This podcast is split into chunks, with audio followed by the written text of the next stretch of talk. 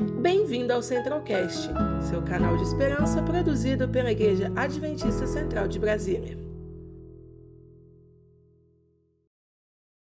Vamos, vamos orar então. Oremos então, gente.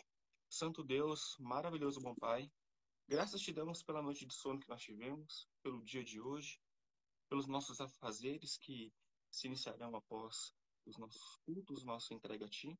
Que o Senhor possa estar conosco agora, na hora sete, que o Senhor possa estar abençoando Larissa e abrindo nossos corações para entender o que o Senhor quer falar por meio dela. Tudo isso levamos a Ti, em nome de Jesus. Amém. Então, é, o capítulo 4 fala sobre o plano revelado. Adão e Eva tinham acabado de pecar e o céu parou porque né, ninguém sabia o que ia acontecer a partir de agora. O homem perfeito, criado, obra-prima de Deus, pecou. E agora, qual era a solução? O que, que ia acontecer? É, o céu se encheu de tristeza, porque eles achavam que realmente não tinha mais jeito. Mas Deus, com seu amor divino, né, falou: Não, eu tenho um plano e agora eu vou contar para vocês o plano. E o plano é: que ele já tinha preparado tudo desde o começo, mas não podia contar para os anjos porque enquanto não houvesse necessidade não tinha por que contar. E os anjos ao saber que Jesus teria que morrer pelos pecados da humanidade, ficaram em imensa tristeza, não queriam deixar acontecer. Mas todos se ofereceram querendo ir no lugar, mas Deus falou que apenas o Criador podia fazer expiação. Então, os anjos não poderiam, não teriam como se colocar nesse lugar. Mas os anjos tentaram, mas Deus explicou passo a passo para eles o que aconteceria. E Deus falou que no momento que eles testemunhassem a agonia e humilhação de Jesus vivendo nessa terra e morrendo por nós, eles iam querer intervir. Até porque ver o Criador deles, quem eles louvavam todos os dias, sendo humilhado por criaturas, era bem difícil para eles, né? Para a gente também deveria ser, todos os dias, bem difícil pensar que a gente humilhou Jesus. Aí, logo depois de contar para os anjos, Deus vem para falar para Adão e Eva. Acho que mais difícil do que contar para os anjos era contar para quem, quem tinha causado tudo isso, né? Quem tinha cedido à tentação. E logo após a queda, Adão e Eva tinham acabado de pecar e Deus já veio e já falou para eles que haveria salvação. Lá em Gênesis 3:15 é feita a promessa de que Satanás seria esmagado, seria destruído. E é, é muito bom ver que Deus se preocupa tanto com a gente a ponto de contar pra gente que né, não aceita as coisas de Deus logo no começo, para a gente entender. Jesus era a única esperança que Adão tinha. Porque apesar deles terem ouvido o que Deus tinha falado, eles tinham cedido à tentação. Então agora eles queriam que isso mudasse. É... Satanás estava muito feliz agora, porque ele achou que, né, essa era a hora dele, a terra agora era o domínio dele. E como agora Jesus poderia ser vencido e ele poderia provar que ele estava certo, que era o que ele dizia quando ele foi expulso do céu. Então, mas é, Adão e Eva ouvir que Jesus morreria por eles, eles não queriam que isso acontecesse. Eles queriam que tivesse outra forma também, do mesmo jeito que os anjos, né? Quando Deus criou Adão, Ellen White fala que ele, te, ele tinha todo o domínio da terra.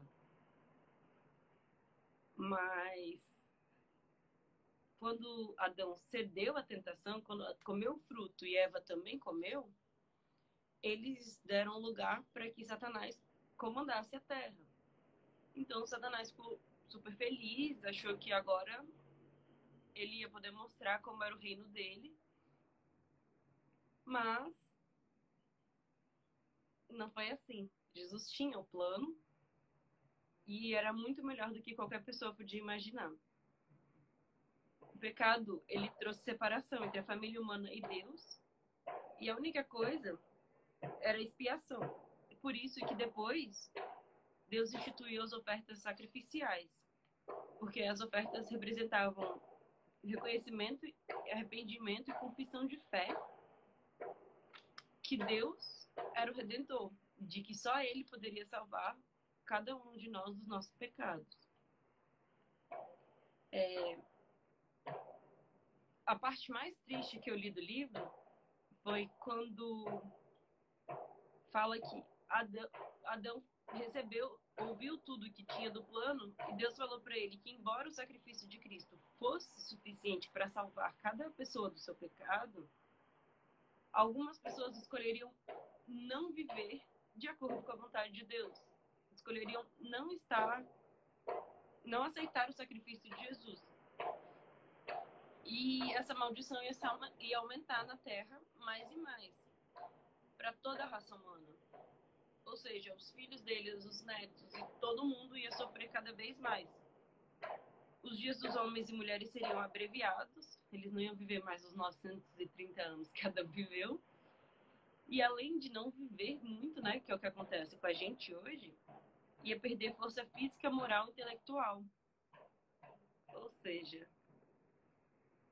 não ia ser nem um pouquinho do que era no começo. É, Deus contou para Adão também por meio da satisfação e do apetite e das paixões, as pessoas se tornariam incapazes de apreciar as grandes verdades do plano da redenção. Mesmo assim, Cristo poderia suprir as necessidades de todos que fossem a Ele com fé. Sempre haveriam alguns que preservariam o conhecimento de Deus e permaneceriam puros. Então, é muito bom a gente estar fazendo isso de manhã, porque porque Deus sabia que ia ter gente que ia permanecer fiel. E esse é o povo. Então, temos que chamar mais pessoas para permanecerem fiéis e ouvir o plano da redenção, porque é a única coisa que a gente tem que nos mostra aonde há salvação, como se livrar de tudo isso que vivemos hoje. Mas o propósito da redenção não era só salvar o ser humano, era também provar o caráter de Deus e a lei de Deus para todo o universo, porque Satanás contestava dizendo que a lei de Deus não era boa, que Deus era ditador, que queria que todo mundo só seguisse ele, que ninguém podia falar nada. E Deus provou que não, que ele é completamente amor, porque ele deixou tudo, Jesus deixou o céu, deixou tudo, a glória, para poder vir aqui, nós pudéssemos ter vida eterna. Então, é, o plano da redenção era para confirmar a lei de Deus, revelar a natureza e os resultados do pecado. Ou seja, a gente vê isso hoje, né? Cada fruto que Deus falou para Adão aconteceu. Ontem eu estava conversando com o Renato e ele falou: Imagina se Adão tipo, fosse para o céu e visse o que acontece hoje. Por isso que ele não podia viver para sempre, porque ele se sentia mais culpado ainda de ver como as coisas estão acontecendo, né? E se sentiria culpado também, né? Sim, ele viu os filhos dele um matando o outro, então ele teve noção do que podia acontecer. Uhum. Mas é, o grande conflito, todo o plano da redenção sempre foi baseado na lei de Deus, porque Satanás, tudo que ele quer é destruir a gente, né? Ele só usou o ser humano como massa de manobra para provar para o universo que ele estava certo e que Deus estava errado. Ele não tá uhum. nem aí pra gente. Só Deus se preocupa com a gente de fato para poder falar: não, eu amo vocês. O meu filho foi entregue para que cada um seja salvo. Então é muito importante que a gente aceite todos os dias o amor de Deus na nossa vida, né? É, o grande conflito iniciado no céu tinha que ser decidido aqui na Terra, que é o que Ellen White fala, né? Porque esse era o campo que Satanás dizia que era dele. Então, aqui na Terra precisava que tudo acontecesse. O mundo foi ficando cada vez pior, Jesus veio, morreu por nós e nosso dever é espalhar essa boa notícia para as pessoas. Então, é importante a gente sempre lembrar que Jesus já venceu. Então, agora temos que proclamar isso. É, todo o universo sempre observou o que acontece aqui na Terra. Porque é a coisa mais importante que eles têm.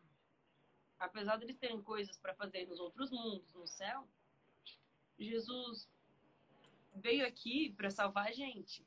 Então, tudo que acontece aqui mostra a luta entre o bem e o mal. É... Eu tinha visto também uma.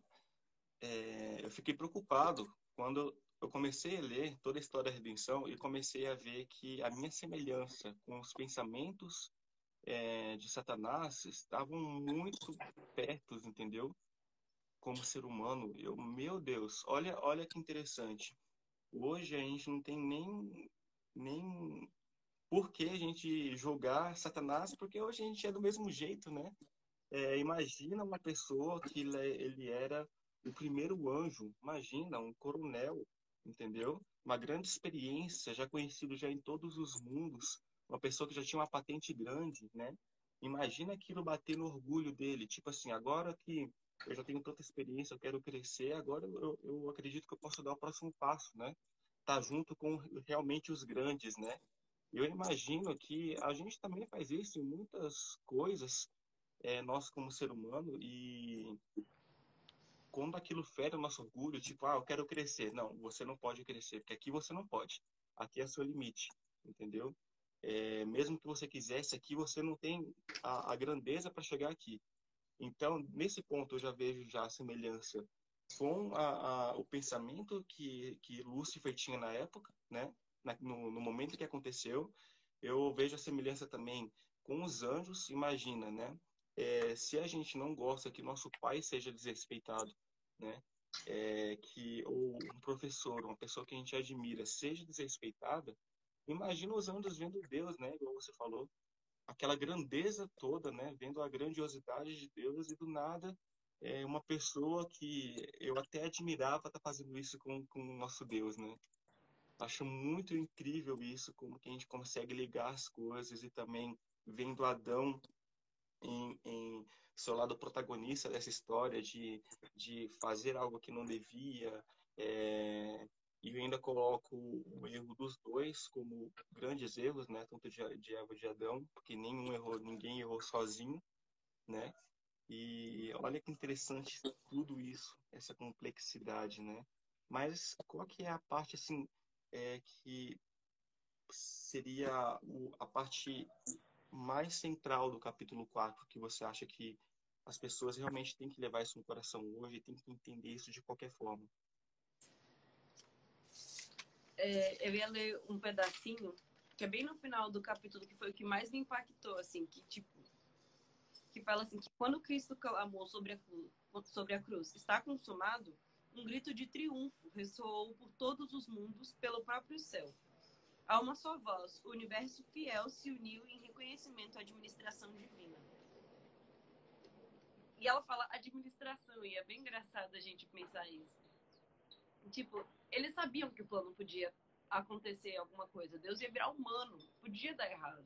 Deus podia ceder à tentação de, de Satanás. Mas não. Quando, ele, quando Jesus é, finalmente morreu por nós e ressuscitou, eles tinham certeza de cada coisa que ia acontecer a partir de agora, de que Satanás realmente ia ser destruído. Então eles clamaram de alegria. Então acabou com aquele silêncio que eles tiveram lá no começo, quando o homem pecou. Agora todo o universo clamou em alegria.